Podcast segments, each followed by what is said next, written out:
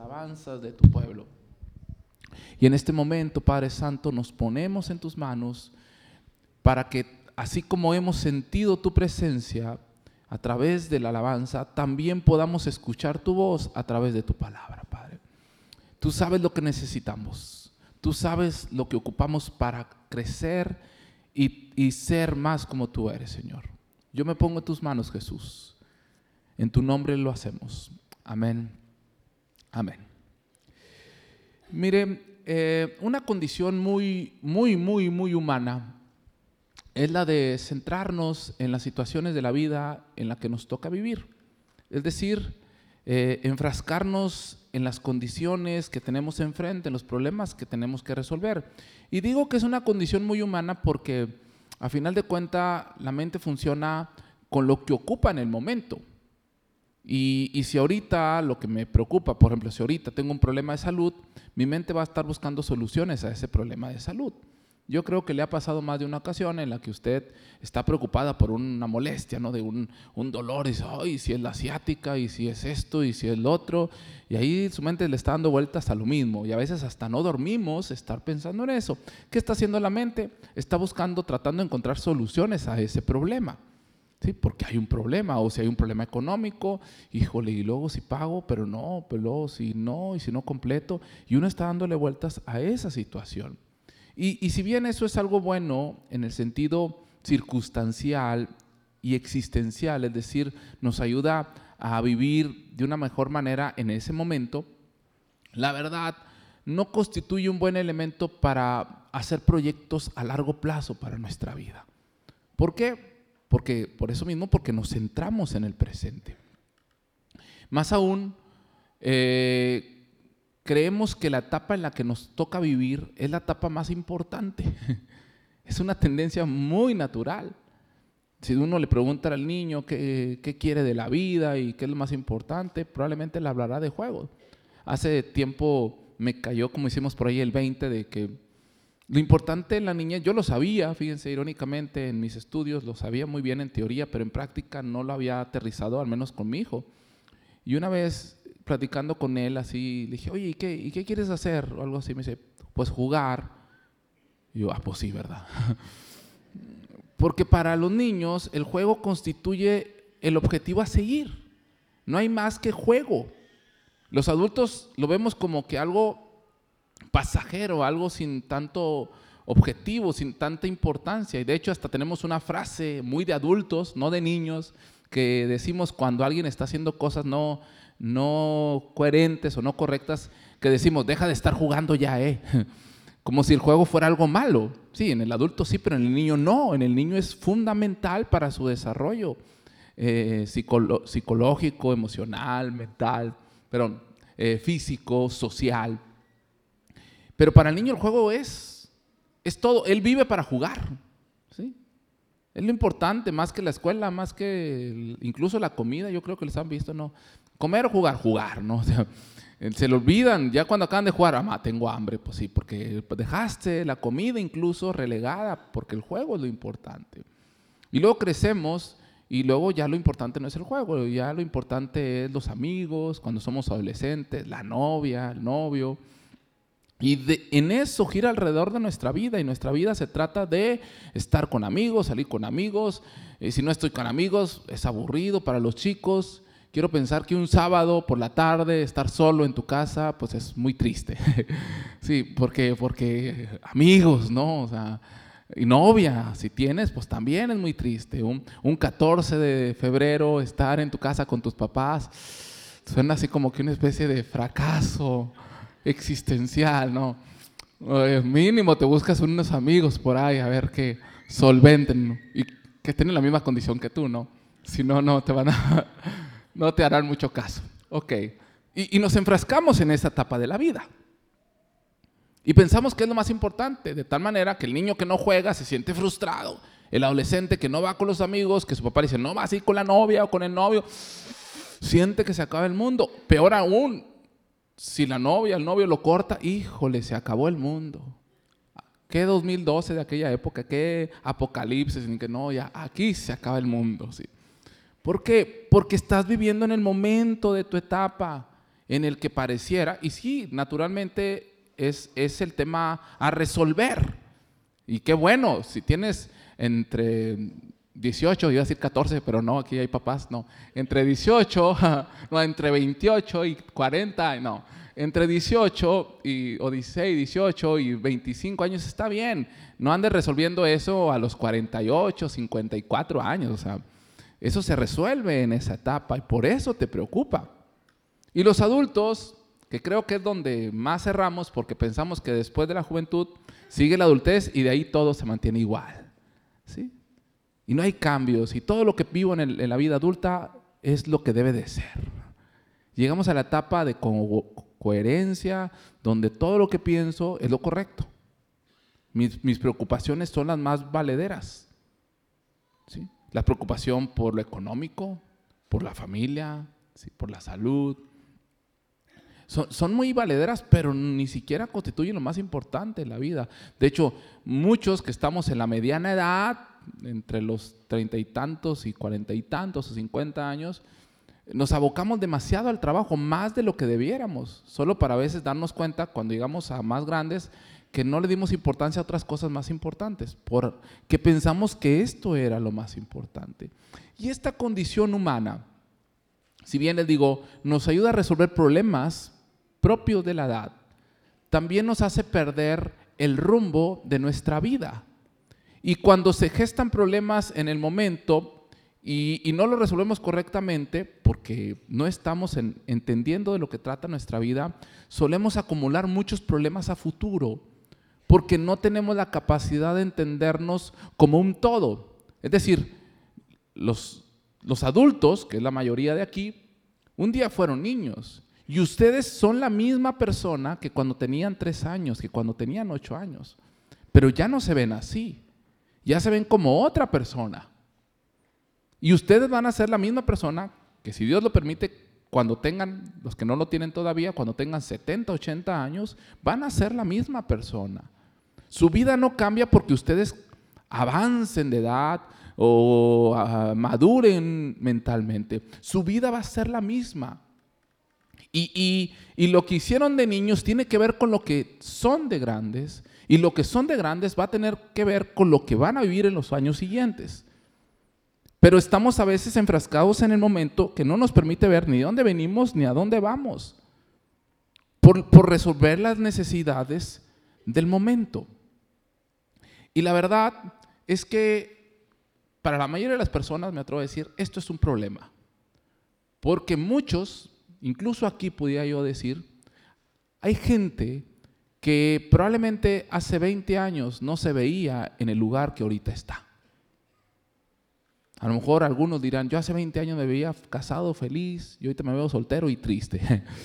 Este, yo me veía con 10 hijos y ahorita tengo uno. O me veía con un hijo y tengo 10. Sí, me veía como un ingeniero, yo, yo hoy soy barrendero. Bueno, sin despreciar la, la profesión. Me veía como tal y ahora soy tal. Me veía con un hombre casado y ya tengo tres años de estar divorciado. ¿Sí? me veía de una manera y soy de otra. Y eso es el producto de no ubicarnos en nuestro contexto. Porque solamente vamos resolviendo los problemas inmediatos. ¿sí? Es como la comida. Si no te pones a pensar lo que estás comiendo y te agarras comiendo al día lo que caiga, probablemente en par de años no vas a tener el cuerpo que te gustaría tener. Si no haces el ejercicio ahora y no te preocupas por tu cuerpo, probablemente en un par de años, además de no tener un buen cuerpo, vas a tener problemas de salud. ¿Por qué? Porque estás preocupado por el hoy. Yo soy una persona que durante mucho tiempo, por, diferentes, por mis diferentes ocupaciones, no me preocupaba por mi alimentación. Comía casi creo que lo que caía, lo que quedaba de paso, ¿no? Si de paso me aparecía una señora vendiendo lonches en la calle, pues a esa le compraba, no me importaba de, lonches de qué, ¿no? ¿Por qué? Porque va resolviendo el problema del momento. Pero ese no resolver el problema del momento, de resolver el problema del momento y no ver a futuro, me trajo consecuencias no muy agradables. En la Biblia podemos encontrar que esto también constituye un gran problema. Partiendo del hecho de que si no hacemos un análisis de nuestra vida y más de cómo la vemos nosotros, de cómo la ve Dios, probablemente vamos a estar ajenos a la voluntad de Dios. En psicología, por ejemplo, los diferentes modelos o la mayoría de los modelos psicológicos buscan que las personas para que logren resolver sus problemas hagan lo que ellos llaman un insight, o sea, un análisis interior. Y ese análisis interior lo deben de hacer para que ellos puedan observar por qué son como son, por qué son tan agresivos, tan desesperados, tan celosos, tan violentos. Porque tú te aferras a ser como eres, pero sin saber por qué eres como eres. Y mientras no entiendas, pues vas a seguir siendo como eres, según, ¿no? Y posteriormente que te ayude a ver tu vida en una panorámica más amplia para que puedas tomar mejores decisiones. Yo le llamaría ver tu vida desde arriba o desde afuera, verte a ti, observarte a ti y decir, ah, esto es por esto. Si hoy tengo esto es por esto. Y si hago esto, probablemente va a pasar esto. En lugar de centrarme en el presente. Pero les mencionaba que en la Biblia se encuentran condiciones donde Dios muestra esta forma de ver la vida a, ciertas personas. Y hoy me quiero centrar principalmente en la vida del bisnieto del hombre que acabamos de leer de Abraham, llamado José. Este José que es un, es un referente para muchas aplicaciones eh, reflexivas hacia nuestra vida, hoy lo voy a utilizar para dar a entender a grandes rasgos lo que quiero transmitirles el día de hoy. Y me gustaría que se me puedan acompañar al libro de Génesis, capítulo 45, versos 5 al 7.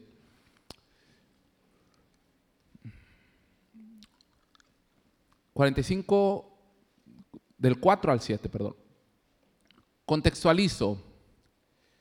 Recuerden, hemos visto ya en diferentes predicaciones eh, este pasaje de José, donde la historia de José se narra que José fue el, primer hijo que tuvo con la mujer que Jacob, su padre, amaba, que era Raquel.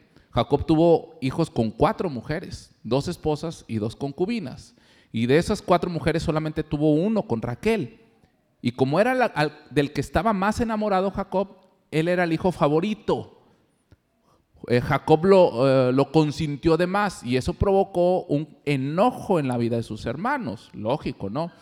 Si de por sí, me atrevo a decir que el 90% más de los que estamos aquí, en algún momento nos sentimos como el hermano no querido o el hijo no querido, no, no, mi papá me quiere, quiere más a mi hermano. Es una tendencia muy normal. Ahora imagínense la vida de los hermanos de José, eso sí, se sentían por más que eran los hijos no queridos, ¿no? Porque a José hasta una túnica le hizo de colores el papá. Y eso provoca que sus hermanos primero quieran matarlo, y como lo predicaba el pastor Heriberto, Domingo pasado, ¿verdad? Eh, o antepasado. Antepasado, antepasado. Eh, que fue Judá el que detuvo a sus hermanos, dijo, no, mejor vamos a venderlos. Total, lo terminan vendiendo, va a una tierra extranjera, con todo lo que implicaba, imagínense el miedo de llegar a un lugar de esclavo, otra lengua, otra cultura, ¿qué me va a pasar? ¿Me van a matar? ¿Me van a martirizar? Algo terrible. Y luego llega allá y más va prosperando cuando la mujer del, del, hombre con el que trabajaba, le tiende una trampa y lo manda a la cárcel. Y la cárcel pasó varios años hasta que por diferentes razones provistas por Dios, eh, mencionándole el significado de un sueño, logra llegar al faraón y este cuando le, dice también el sueño de él, el faraón lo hace eh, gobernador de todo Egipto. Una vida muy llena de altibajos ser el favorito de tu papá, ser odiado por tus hermanos, ser vendido por tus hermanos, ir a Egipto, prosperar con Potifar, ir a la cárcel, esperar mucho tiempo, ser llamado con el faraón, llegar a ser gobernador de faraón. Fue una vida muy así.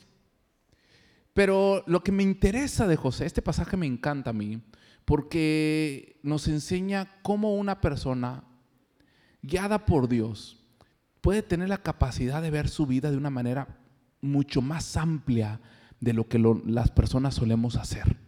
¿Sí? Entonces cuando ya llega con sus hermanos, ellos este, están ahí con José y, y él se revela, dice, entonces dijo José a sus hermanos, acercaos ahora a mí, Y ellos se acercaron y todavía no sabían que era José, hasta que lo siguiente, que él les dice, yo soy José vuestro hermano, el que vendiste para Egipto. Ya se pondrán la cara pálida que tuvieron los hermanos en ese momento, no. O sea, haciendo una memoria, José, José, José, José, José. No, no, no, no quisiera estar en, los zapatos de los hermanos en ese momento, ¿no? Y de, esa cara que me imagino que hicieron los hermanos, José le contesta lo siguiente. Ahora, pues, no se entristezcáis. O sea, pues, yo me imagino que lo dio José. No, no se entristezca, espérate tranquilo. Unos ya estaban corriendo. Eh, no te vayas, espérate, espérate, espérate, espérate. Dice, ni les pese haberme vendido, porque para preservación de vida me envió Dios delante de vosotros. Pues ya había, ha habido dos años de hambre en medio de la tierra y aún quedan cinco años en los cuales ni habrá arada ni ciega, es decir, va a haber sequía durante cinco años. Ya hay dos y ya se están muriendo todos y esto apenas empieza. Faltan cinco años. Dice, pero Dios me envió delante de vosotros para preservaros posteridad sobre la tierra y para daros vida por medio de una gran liberación. Miren, qué impresionante. Yo me impresiono con la habilidad de este hombre. Esto lo que hacen las terapias, muchas de ellas, que la mayoría fracasa en muchos momentos, Dios lo hizo con José. Le abrió los ojos. Y entonces llega ese punto en José que dice, a ver, a ver, vienen mis hermanos a pedir de comer. Porque, ah, ah porque hay una sequía no solamente en Egipto. La sequía fue para toda la región. ¿Y qué pasaría si no hubiera venido? Ay, pues a lo mejor nos morimos de hambre. Ah, pues por eso vine. Por eso me mandó Dios. Esas veces que haces un match, un clic. ¿sí? Ah, como decimos aquí en México, se, le cayó el 20. Ah, por eso estoy aquí. Y qué bonito, hermanos, cuando Dios, en su misericordia, nos hace entender todas las cosas que vivimos y para qué las vivimos. Y sobre todo, cuando esas cosas obedecen un plan mayor de bendición. ¿Sí? Que las cosas que pasamos no son circunstanciales, son obra consciente a propósito de parte de Dios para nosotros. Y José lo entendió. Entonces José en ese momento dejó de ser José y de ver su vida como esa persona que tenía quizá algunos conflictos de que, híjole, hay que echarle más grano a aquel granero y hay que decirle a esta gente que coseche más o que traigan lo que cosecharon, perdón, porque ya están en la sequía, que traigan más grano y que junten y que chequen bien. En vez de estarse preocupando por lo que tenía enfrente, José se sale de él y se pone a ver toda su vida. Y no solamente su vida, sino la vida que impactaría su vida, la trascendencia que tendría su vida. El día de hoy titulé este, esta reflexión, uno de los lemas que tenemos como iglesia, que es bendecidos para bendecir. Y hoy quisiera yo compartirles el cómo podemos ser bendecidos para bendecir, que si bien es una frase muy sencilla, siendo honestos, no es tan fácil de practicar y me atrevería a decir que muy pocas veces lo logramos hacer. Sí, suena bonito. Sí, bendecidos para bendecir porque Dios me bendijo. ¿Y bendices? Con esa bendición. Entonces, el primer punto que yo encuentro para ser de bendición, ser bendecidos para bendecir, es que ubiques tu vida en el momento preciso en el que Dios está trabajando sobre ella. José lo ubicó cuando ya era gobernador. Bueno, a lo mejor lo ubicó antes, pero la Biblia me dice que fue en este momento. O es el momento que se registra. Pero a lo mejor lo hubiera ubicado en la cárcel. Es más difícil. Yo no sé en qué momento de tu vida te encuentras en el plan de Dios pero estás en un plan de Dios. El problema es que cuando no estás en conexión con ese plan, probablemente haga las cosas mal. ¿Qué hubiera pasado si José hubiera tenido unos amigos ahí en Egipto, en la cárcel, diciendo, vamos a escaparnos, José? Ya tenemos una fuga aquí, ya, tenemos un pozo, directito al Nilo, ¿no? Y nos vamos, y ahí hay una balsa esperándonos, y nos vamos. ¿Cómo ves? ¿Te animas? Pues sí, pero a Dios plan. ¿Por qué? Porque no hay una capacidad de entender los planes que tiene Dios para tu vida. Porque estamos resolviendo los problemas que no tenemos enfrente nuestro, pero sin entender que hay otras cosas mayores que Dios tiene provistas después de la cárcel. Pero estamos en la cárcel. Y con nuestros ojos humanos, en la cárcel solamente hay tristeza, hay frustración y probablemente hasta muerte. Pero bajo los ojos divinos hay una silla de gobernador esperando. Por eso es importante pedir a Dios que nos abra los ojos, como Eliseo pidió a Dios con su siervo, abre los ojos a este para que vea que hay ángeles a nuestro alrededor y que son más los que están con nosotros que los que están en contra de nosotros.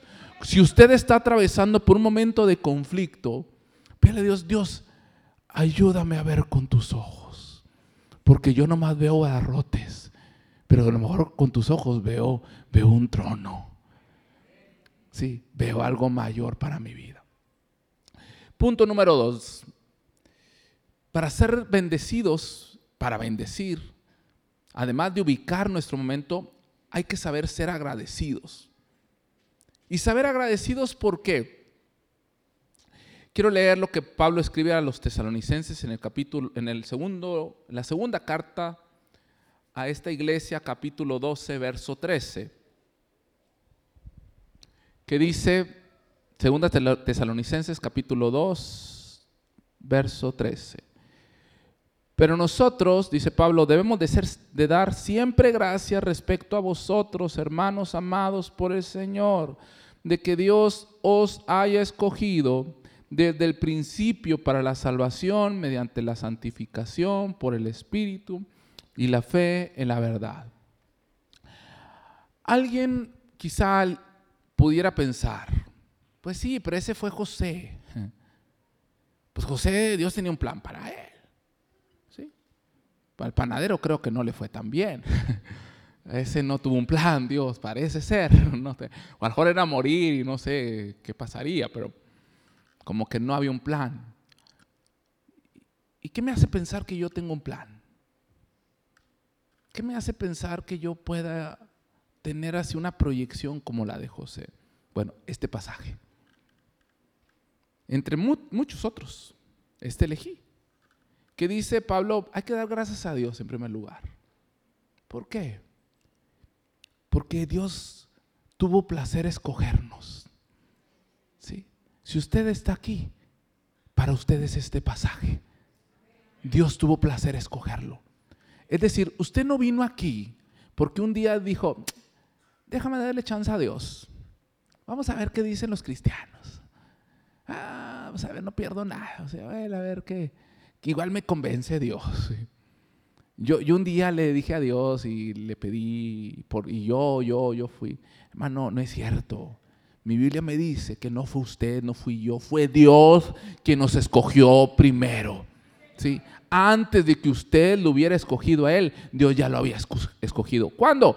Dice, dice Pablo, desde antes de la fundación de este mundo, usted ya estaba escogido por Dios.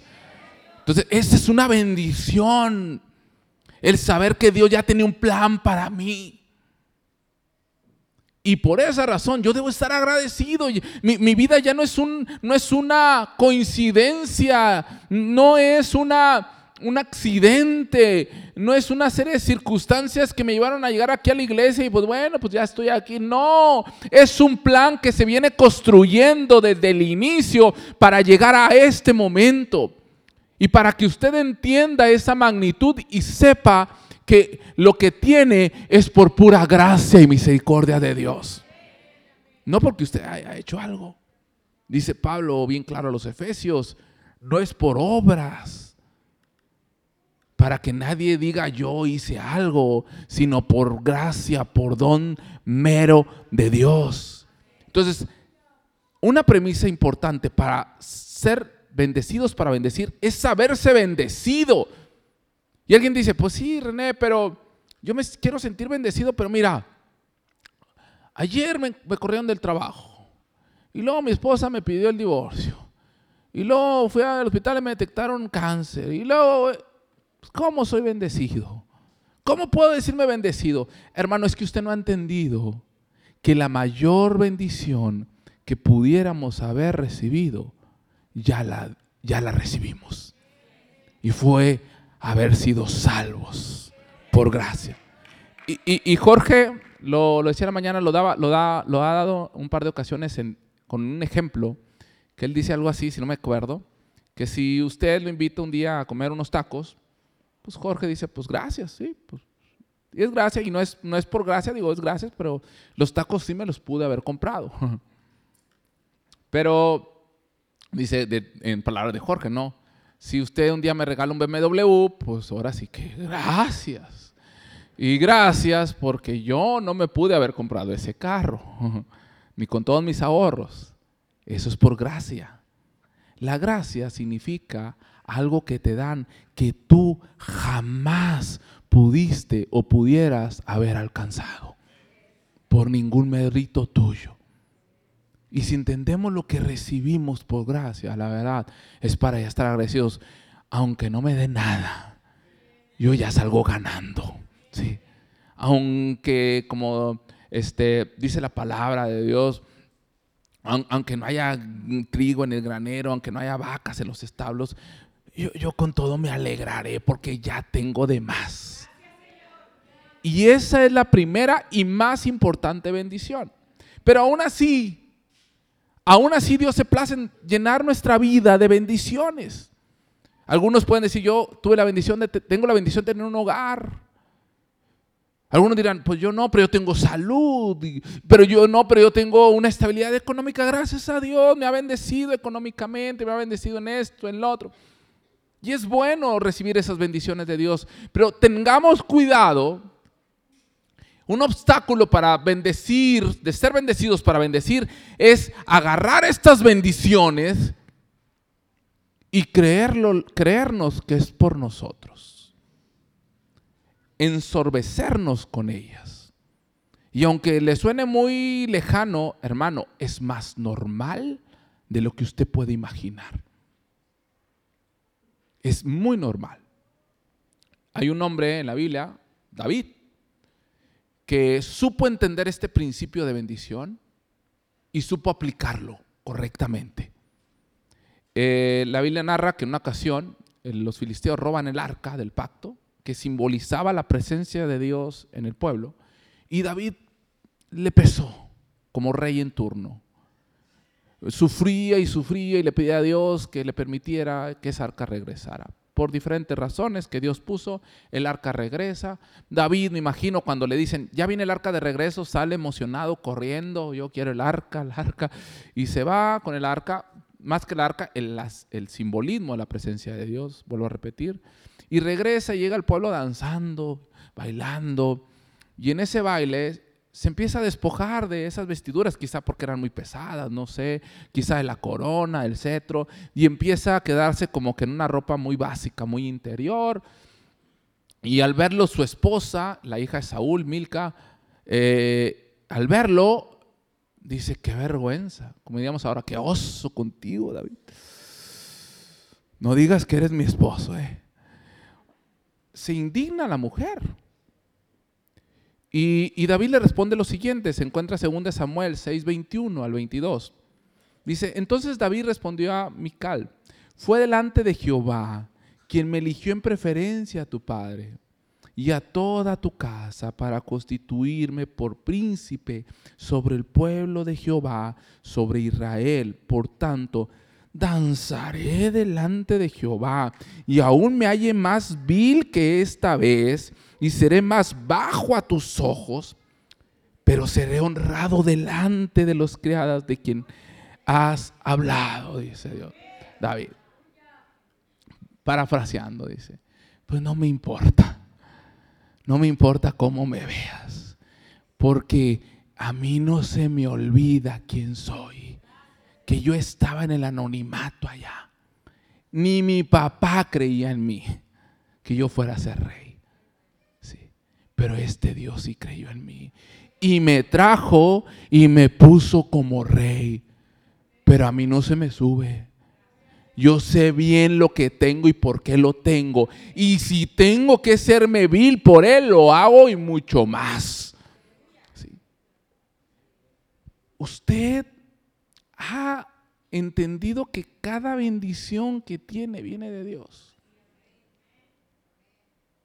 ¿O no lo reconoce? Y a lo mejor podemos decir amén y es correcto, pero le voy a poner una, una, situación más práctica para determinar cómo andamos en esto.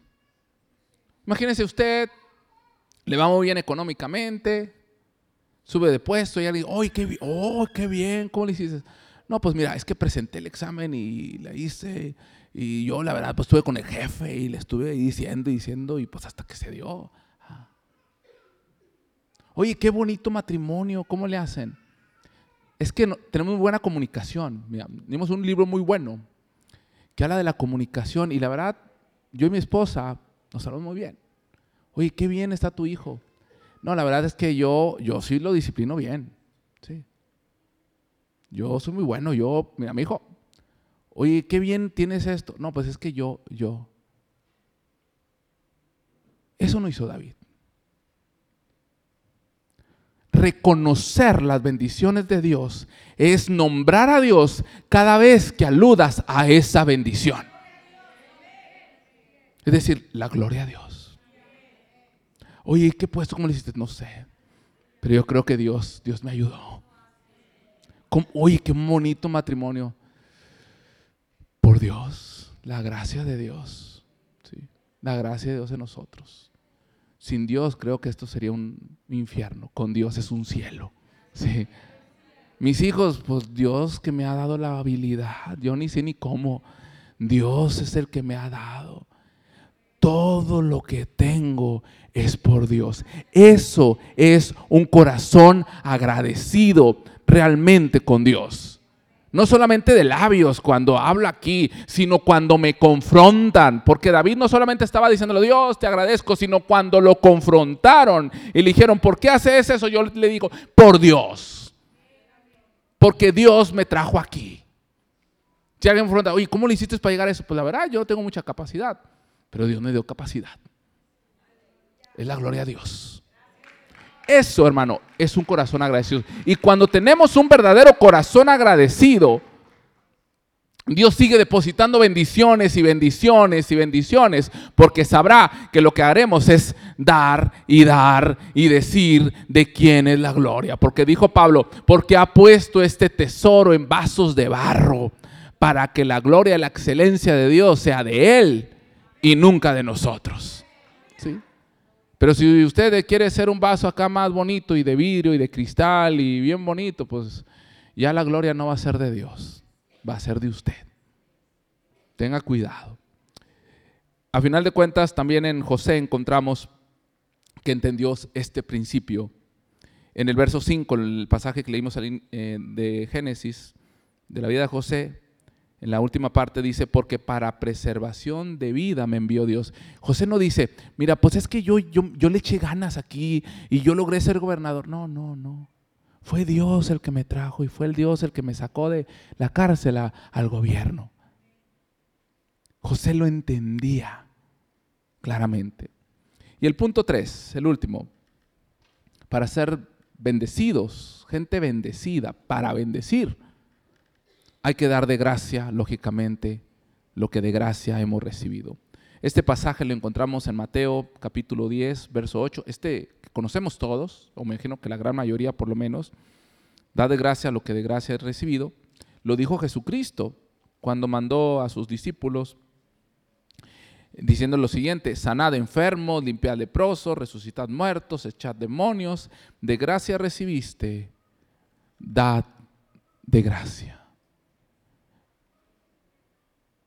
¿Usted es bendecido? Ok, la pregunta entonces, la pregunta siguiente es, ¿para qué es bendecido? Contextualícelo. ¿Para bendecir a quién? Póngale nombre y apellido. Ah, digo, no se trata para bendecir a mi hijo, no, hermano. Pues sí, es normal. Eso no es de Dios. Todos los padres hacen eso, creo, aunque sean incrédulos. De la bendición que usted tiene, ¿para quién va esa bendición? ¿Para qué Dios le dio un buen matrimonio? ¿Para qué Dios le dio un buen trabajo? ¿Para qué Dios le dio recursos económicos? ¿Para qué Dios le dio capacidades intelectuales? ¿Para qué? ¿Para usted? ¿Para lucirse? ¿Para decir es que, ah, es que yo soy buen administrador? Es que no, es que yo en lo que estudio, mira, ni estudio, todo se me graba aquí. Ah, ¿Para qué? Mejor dicho, ¿para quién? E, estos pasajes, y nos pasa a todos, me pasa a mí muchas veces, a veces lo leemos tan de corrido que no lo aterrizamos, no lo digerimos. Es como cuando comes algo, ya te lo pasas, no lo saboreas. Hace tiempo tenía un problema con la muela, con una de las muelas. Y como buen hombre la dejé como unos ocho años. Nada, no sé, no sé cuántos años, ¿verdad? Este, y, como me dolía mucho una muela, pues comía el otro, pero como que ya me molestaba y comía y pasaba todo muy rápido. Muy mal, ¿sí? Ni disfrutaba la comida. A veces nos pasa así con la palabra de Dios. Da de gracia, sí, da de gracia. Para bendecidos, para bendecir, sí, sí. ¿Y, y, a quién? Está como esa de, sí, luego nos vemos, sí, sí, nos vemos. Allá, allá hablamos. Ese nunca llegó. Sí, yo voy a bendecir, sí. Mientras no le pongas nombre y apellido, como cuando te encuentras a alguien, mientras no le pongas lugar y fecha, no te vas a ver con nadie. Mientras no le pongas nombre y apellido a tu bendición, probablemente nunca va a llegar a nadie. Porque podemos hablar mucho, pero hacer poco. ¿Qué has hecho con esas bendiciones? ¿A dónde van a parar? a un nuevo automóvil para ti, no está mal. Yo no vengo a enjuiciar los lujos que Dios nos permite tener o, las bendiciones. Pero si todo va para ahí, va a ganar más dinero, a presumir más en las redes sociales de tu estabilidad familiar, va, va a dónde tu bendición.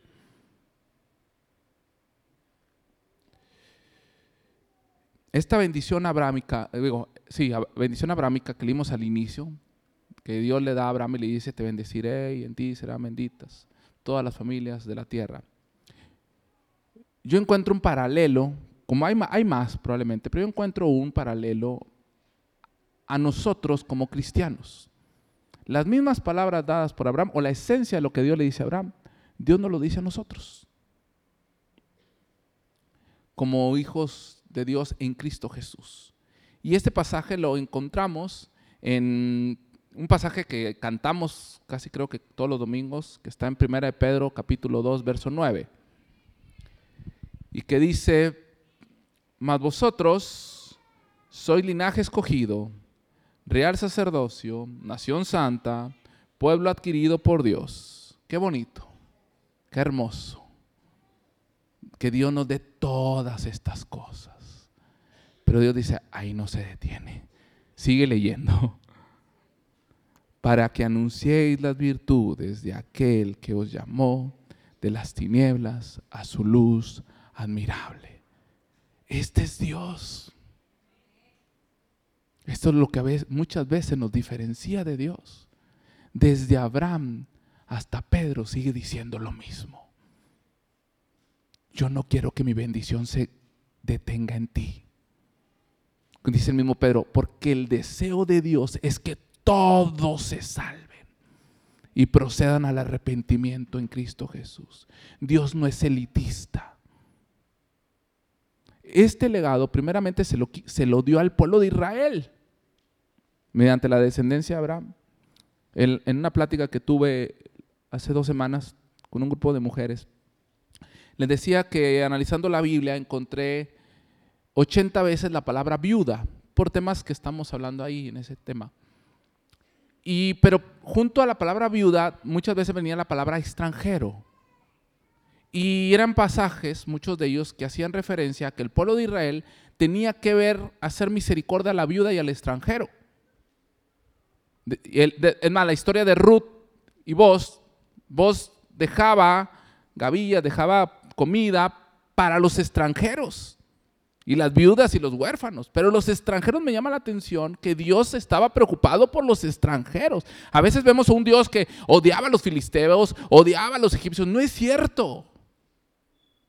Dios quería que su pueblo fuera luz a los extranjeros, porque él no se olvidaba, quizá el pueblo sí, pero a Dios no se le olvidaba que Abraham le había dicho que en su simiente iban a ser benditas todas las familias de la tierra. No le había dicho, van a ser benditas todas las familias de tu descendencia, sino todas las familias de la tierra. ¿Y mediante quién? Mediante el pueblo. Pero el pueblo se enfrascó en sus propios problemas que se le olvidó hacer lo restante. Porque cuando nos enfrascamos en mis problemas, en mis problemas maritales, en mis problemas económicos, en mis problemas de salud, me olvido del otro. Y el pueblo estaba enfrascado en sus cautividades, en sus problemas, que ni tenía tiempo para hacer luz y ayudar. ¿Cómo le iba a ayudar a otro extranjero si él estaba también cautivo con él? Estar enfrascado en nuestros problemas nos impide ser luz. Y esto nos pasa a todos. Dios dejó esa estafeta en la iglesia.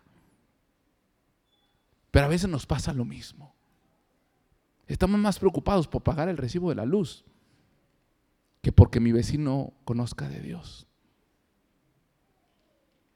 Estoy más enfrascado en decir, Dios, me bendíceme y bendíceme y líbrame y dame y ayúdame a resolver este problema. Y no es malo, es bíblico que traemos, traigamos nuestras necesidades a Dios, es correcto, pero a veces es toda mi vida cristiana eso.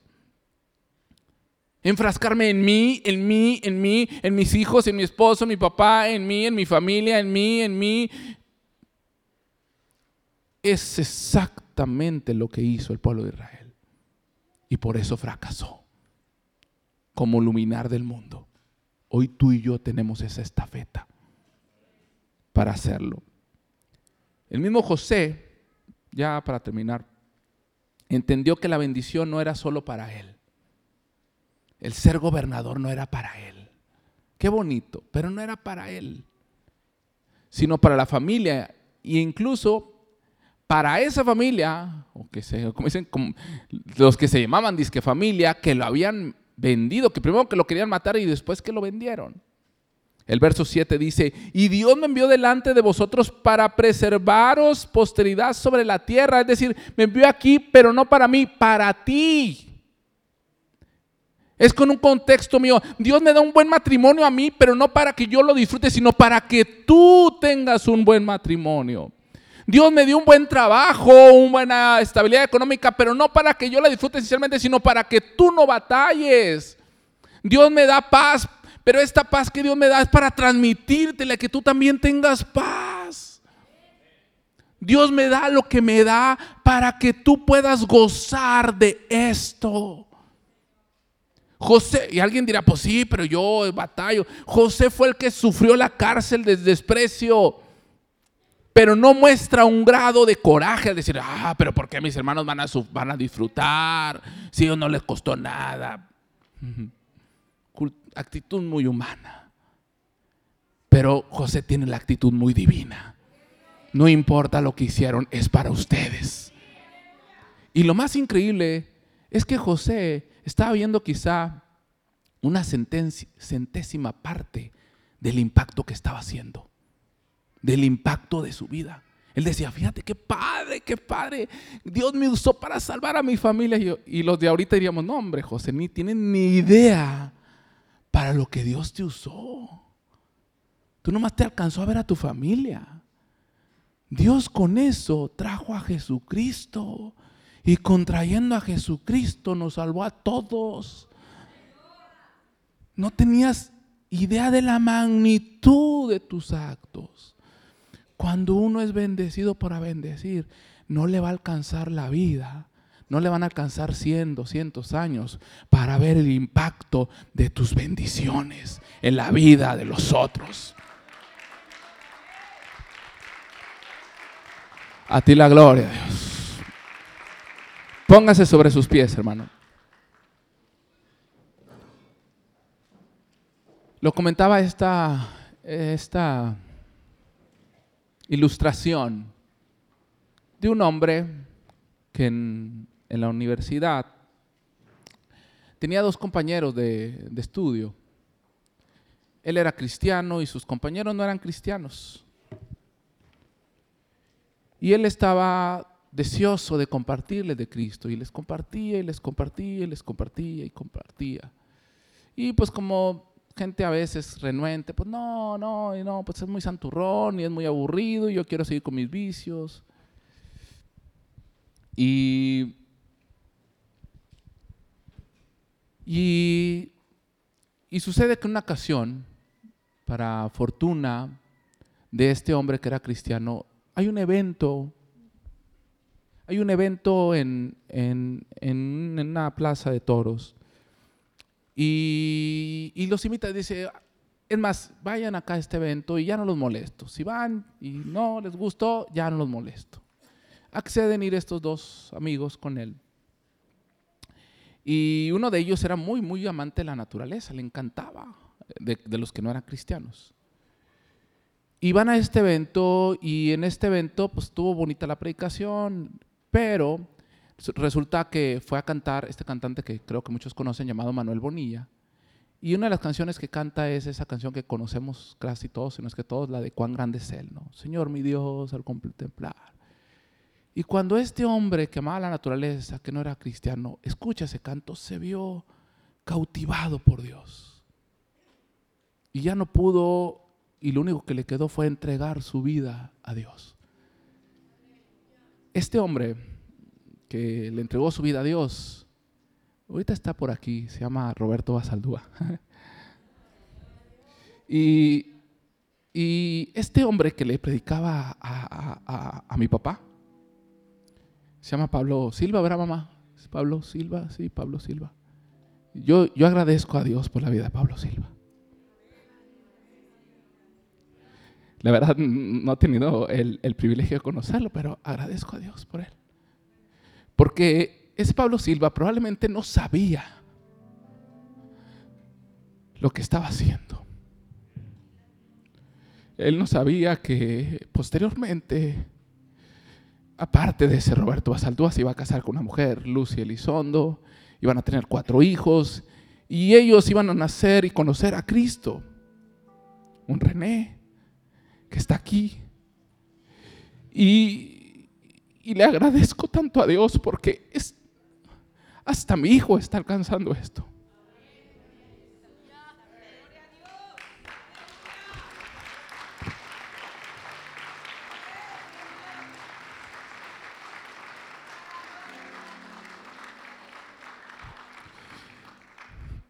y no sé cuántas generaciones más. Espero que Dios que muchas generaciones más. Y es que a veces estamos enfrascados en un momento en la vida en la que no nos percatamos de todo el impacto que viene con una palabra. De, lo, de todas las vidas cambiadas, de todo el trabajo en las tinieblas destruidas por un abrazo, por un apoyo, por una visita a alguien, por mostrarle el amor de Dios, por dar esa bendición recibida. Porque nuestros ojos son cortos. Porque vemos qué va a pensar de mí y qué vergüenza. Y eso es lo que vemos aquí. No sé si este hombre vio a futuro, no sé si veía eso, si luchaba. Pero estoy seguro que no se imaginó que el día de hoy estaría yo predicando aquí. Así que usted tampoco puede imaginarse lo que sus palabras harán en la vida de cientos, miles de personas con un solo gesto, con una sola palabra, con una sola acción, todo el impacto que podamos hacer. Porque el día, alguien probablemente, al igual que mi historia, ustedes comparten esa historia de alguien que, que no le importó la situación y dijo, yo quiero bendecir.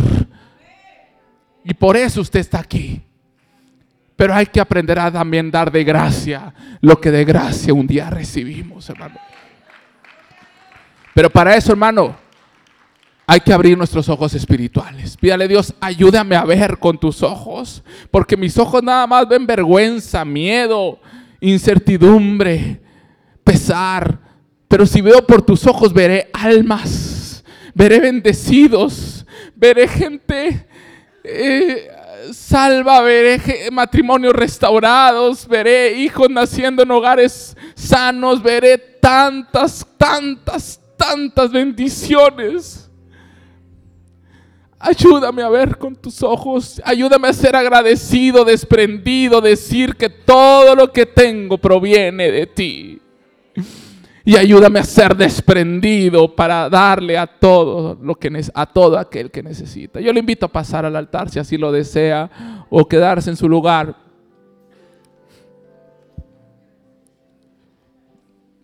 Sea agradecido con Dios.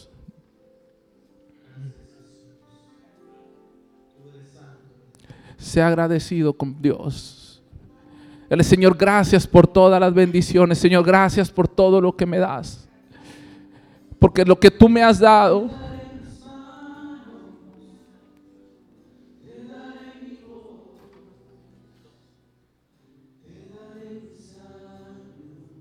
Gracias, Señor.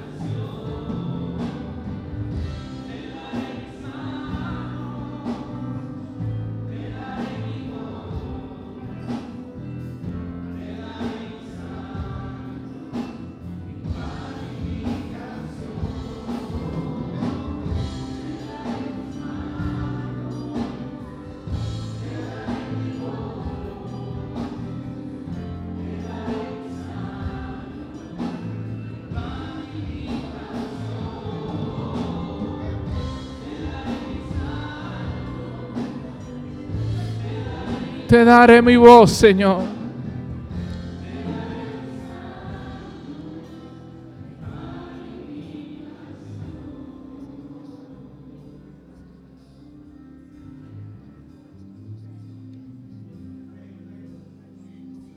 Señor, queremos ser esa luz, Padre Santo.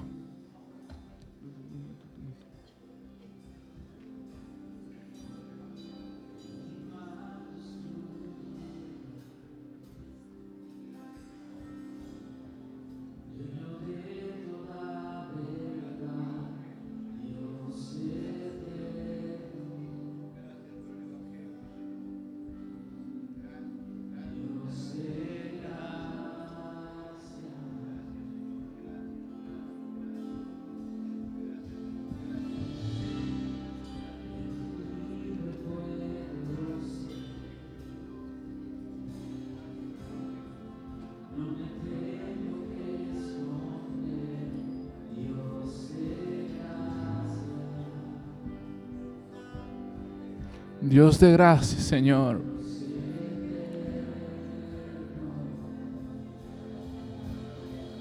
Que sea la luz.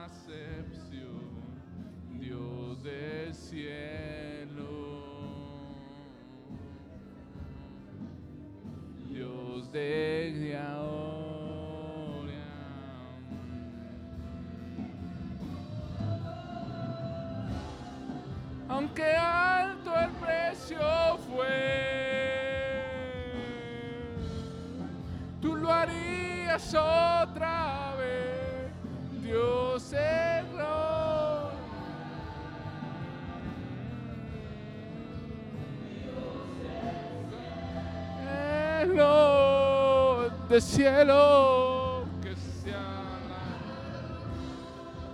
que sea la luz, Señor.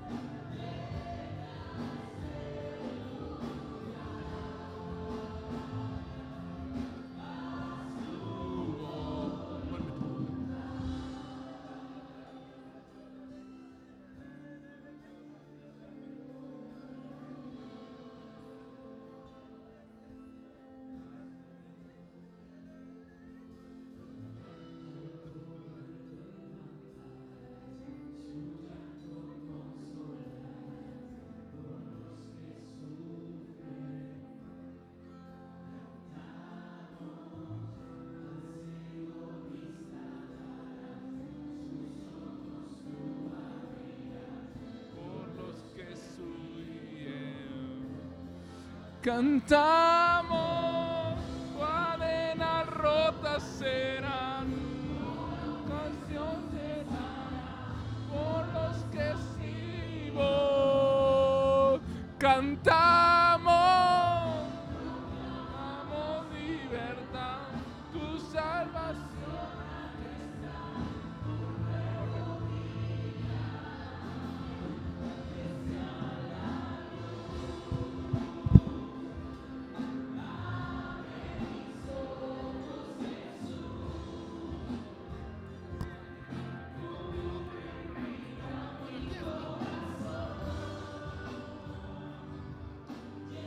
Gracias Dios.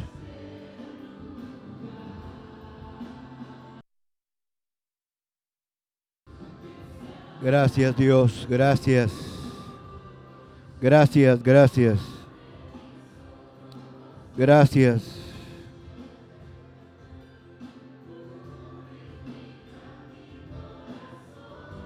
Gracias Señor, gracias.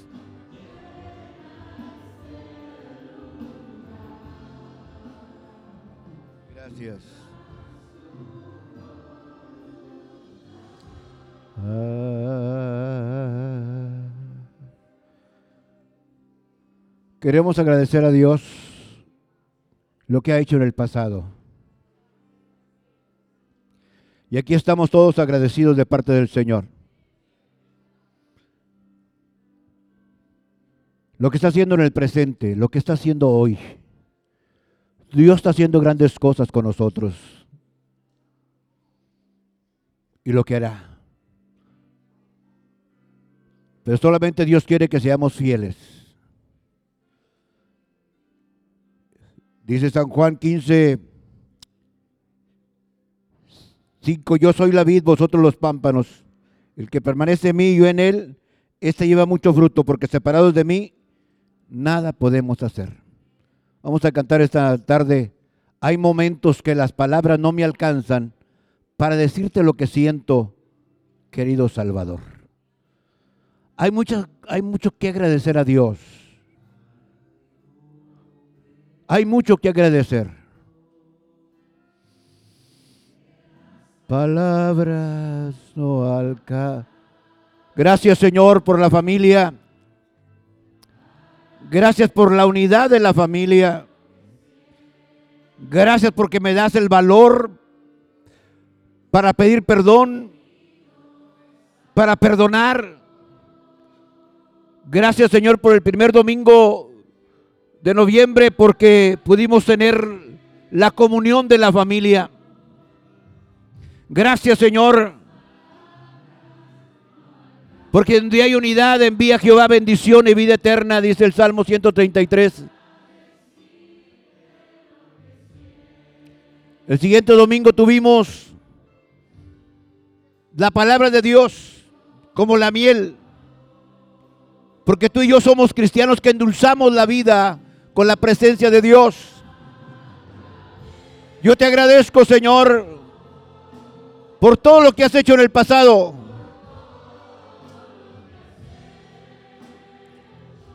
por lo que estás haciendo en el presente. Gracias. Gracias. Porque no es en vano el trabajo, el servicio, la oración. Gracias porque nos das el poder para ser más que vencedores. Yo soy el agradecido en esta tarde. Gracias.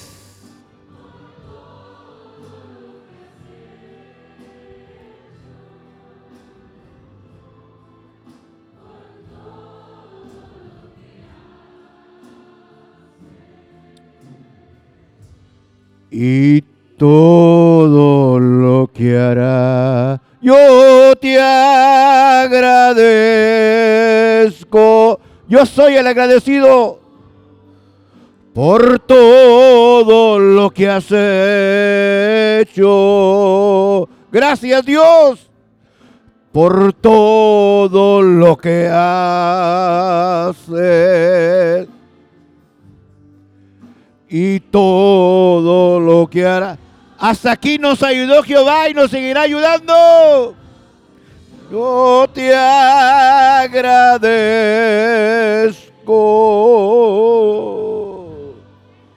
por todo lo que has hecho,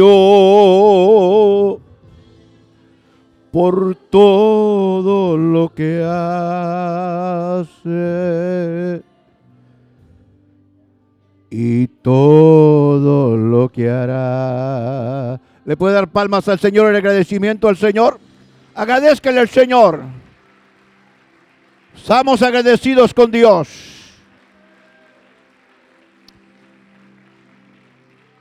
Ocupe sus lugares, hermanos y amigos, ocupe sus lugares tantito. Yo quiero decirles algo, hermanos, que nada es en vano.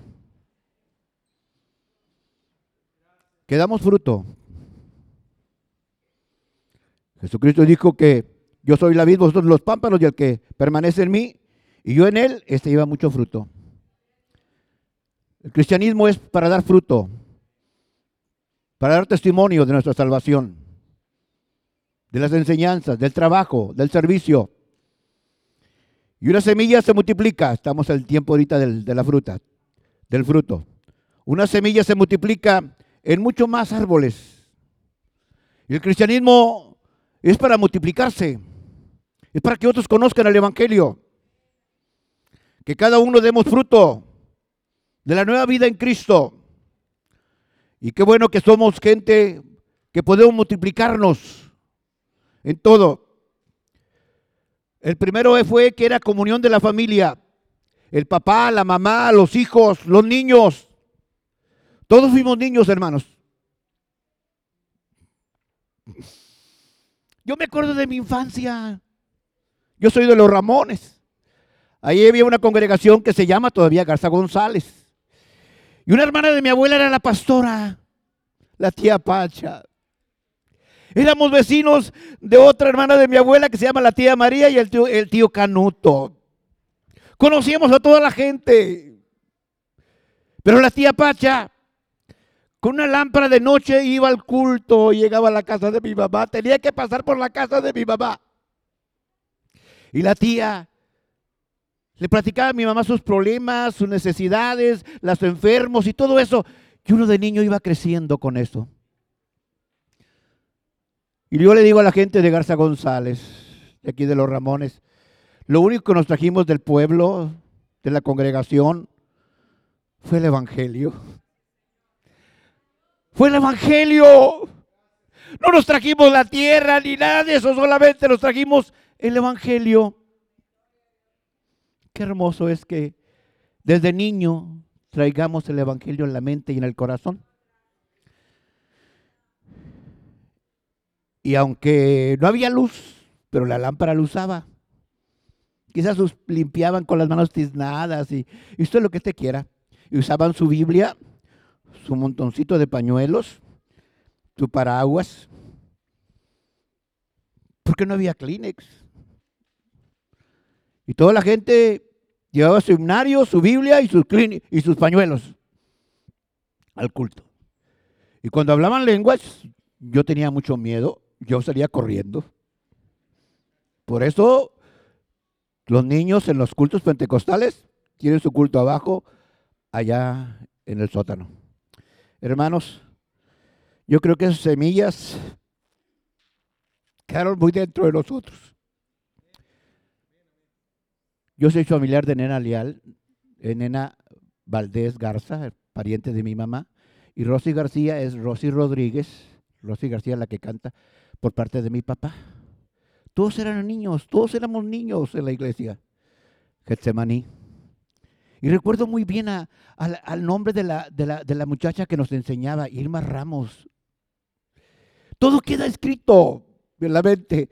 Por eso los niños son los más importantes en la iglesia. ¿Alguien cree que los... No, los niños. No, son los más importantes. La semilla que estamos sembrando del Evangelio, los niños, permanecerá por muchos años. Domingo, gracias porque tienes un grupo de niños. Dios te bendiga, Domingo. Qué bueno, hermanos, que, que todas estas semillas se quedaron, las semillas de la oración, las semillas de grandes cosechas, y ahora estamos bendecidos para bendecir. Yo creo que nosotros, cuando empezamos el ministerio, no fuimos a una iglesia que ya estaba hecha. Fuimos a, sembrar una iglesia y levantar una congregación. Hoy, hoy, esa, hoy esa congregación, tuvimos gente para evangelistas, maestros, profesionistas de, de, la tierra en libertad, de posesionarios. Y alguien creía que decía, no vayas, es que no puedo dejar de ir. No puedo. Pero a veces nos, imaginábamos que los niños siempre se quedaban niños. No. Y le dije a una hermana que es pastor por ahí cerca, le dije, Lalita, ella, es- ella es presidente de sección. Lalita, sería en vano haber ido a la roca. Y casi lloraba. Lalita, no es que no la quiero ofender. Dice, si supiera que más de, de 50 de mi familia se han convertido ahí. Y algunos están sirviendo en los Estados Unidos. Algunos están sirviendo de pastores, de músicos, de maestros. No más de mi familia, aparte lo que se han salvado por allá. Agradezco a mi esposa su, su respaldo, su apoyo. Mi esposa era la maestra de música. Sacamos pastores y sacamos gente muy buena. Los enseñó a tocar guitarra, piano. Y ahí estuvimos. Y salieron las buenas. Y después nos venimos aquí, pero hemos, hemos, hemos eh, establecido pan y miel, nueva vida, la roca, la provisión, el Sinaí y otras partes que hemos ido y hemos sembrado y hemos servido a la organización en el Monte Carmelo y de presbítero y hemos ayudado a las iglesias. No, no buscamos lo nuestro, buscamos lo de la obra de Dios. Y cuando yo le doy a Dios, Dios, Él me da a mí. Qué bonito es esto, hermanos. Cuando llegamos aquí al ser el sótano, la gente decía que no, y yo, que sí. Porque yo miraba diferente a ellos. Qué bonito es tener esta visión. La, la asistencia social que daremos a los ancianos, la casa de reposo, el centro educativo, un centro recreativo y todos los grupos que estamos trabajando, hermanos. Yo les agradezco esto. Porque Dios ama al dador alegre. Somos gente responsable. Yo le felicito a usted por sus diezmos, sus ofrendas, por su oración por las mañanas. Hay dos grupos de oración, de intercesión. Y la oración mueve la mano de Dios. Yo felicito, hermanos, los ministerios. Tenemos ministerios aquí en Monterrey, en Guadalupe, en Estados Unidos, óigalo bien, en Estados Unidos, hasta en Canadá. Tenemos gente en Canadá. Tenemos a, a esta muchacha Isaura y, y ¿cómo se llama? Javier. Javier, allá, y también se llaman Buenas Nuevas. Les mandamos un saludo a toda la gente y mandamos un saludo para allá. Hace años yo tuve un- un- una necesidad y andaba allá por Seattle, Washington, por Tracy Iris, allá con mis parientes.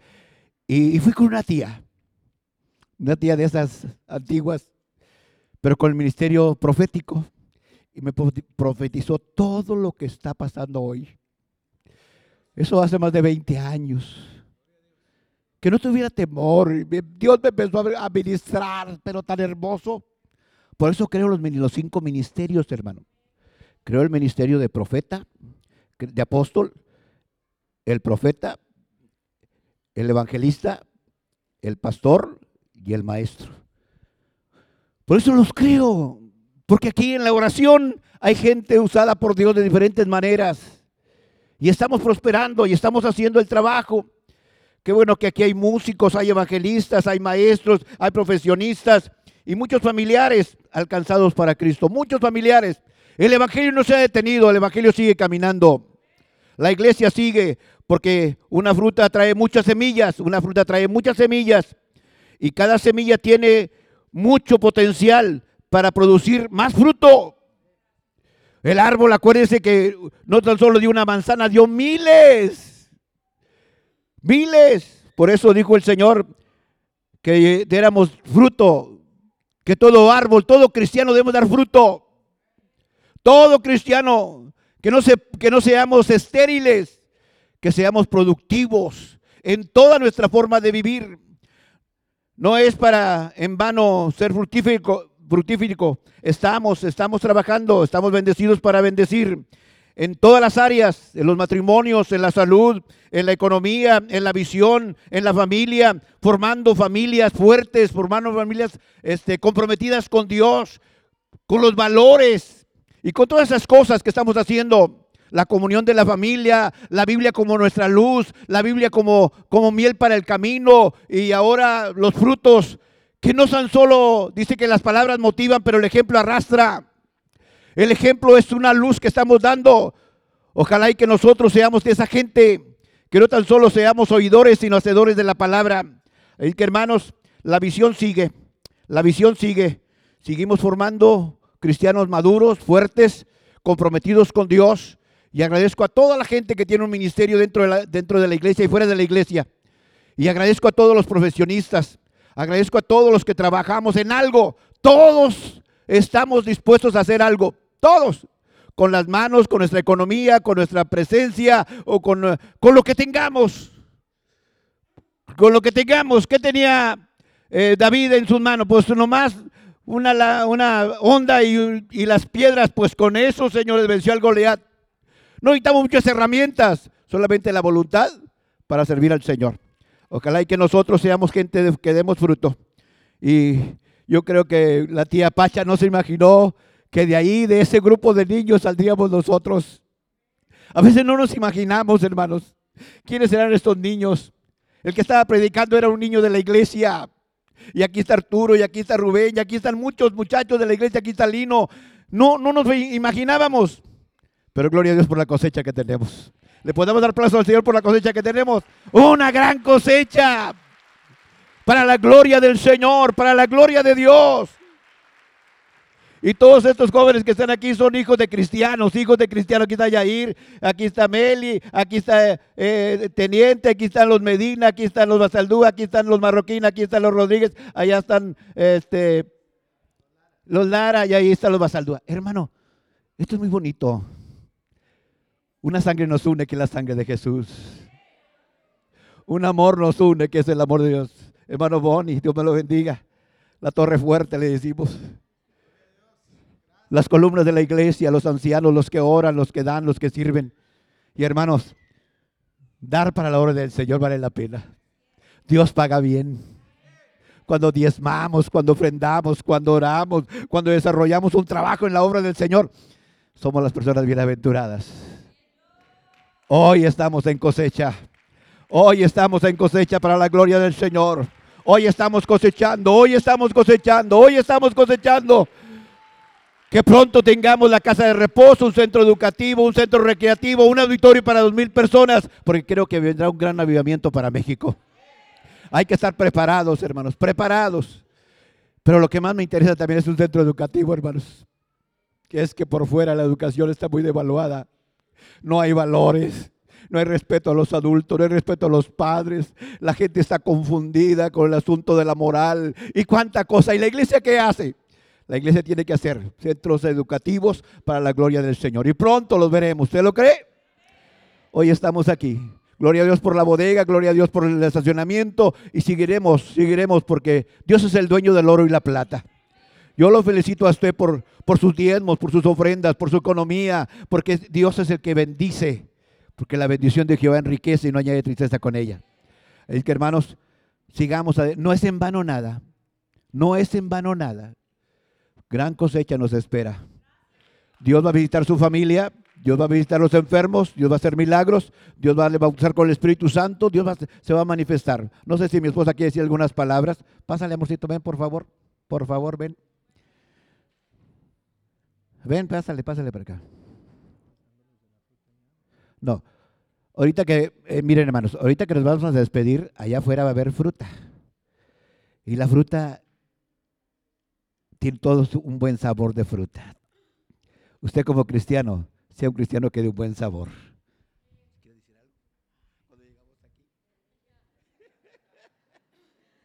Ay, hermanos, bueno, me agarró de sorpresa. Dios les bendiga. Yo agradezco a Dios, ¿verdad?, por la bendición de, pues, de que Dios me dio un hombre, un pastor, ¿verdad?, que no lo esperaba, ¿verdad?, pero... Ella me pastorea a mí. Sí, sí, a veces lo tengo que pastorear porque de repente, este, sí, lo necesita y sí lo tengo que pastorear. Lo bueno es que a veces se deja y a veces no, ¿verdad? Pero bueno, yo agradezco a Dios por esta congregación, ¿verdad? Por esta iglesia. Sí, como decía mi esposo, este, empezamos en la roca, ¿verdad? Una iglesia pequeña, pero sembramos bien, ¿verdad? Este, Dios nos dio muchas, bueno, nos dio almas muy hermosas, hermanos que amamos mucho, eh, pero pues Dios tenía un ministerio más grande aquí en este lugar y Dios nos ha bendecido, ha bendecido a mis hijos, escuchaba la predicación de René, qué bonito es cómo podemos ser ejemplo, transmitir lo que sabemos, ¿verdad? Eh, bueno, yo aquí en la iglesia formé una rondalla chiquita, entre ellas estaba Turi, estaba René, mis hijos. Y, y pues no me imaginé que crecerían y ya serían unos eh, guitarristas, ¿verdad? De, este, pianistas y de todo, ¿verdad? Lo que Dios me dio a mí, yo lo supe compartir. Y qué bonito cuando somos de bendición, ¿verdad? Simplemente se René una palabra, una palabra, un ejemplo de nosotros, una buena actitud, cómo a veces hace hace, repercute en la persona y nos dice, ¿se acuerda que me dijo esto? ¿Se acuerda que hizo esto por mí? Y uno, no, pues yo no me acuerdo, pues yo sí. Y yo fui bendecida y a veces qué bonito es, bendes, como decía, eh, como dice la frase, bendecidos para bendecir. Dios me los bendiga, hermanos, los amamos. Y pues a este grupo también de músicos, que Dios los bendiga mucho. Dios les bendiga, gracias. Gracias, hermano.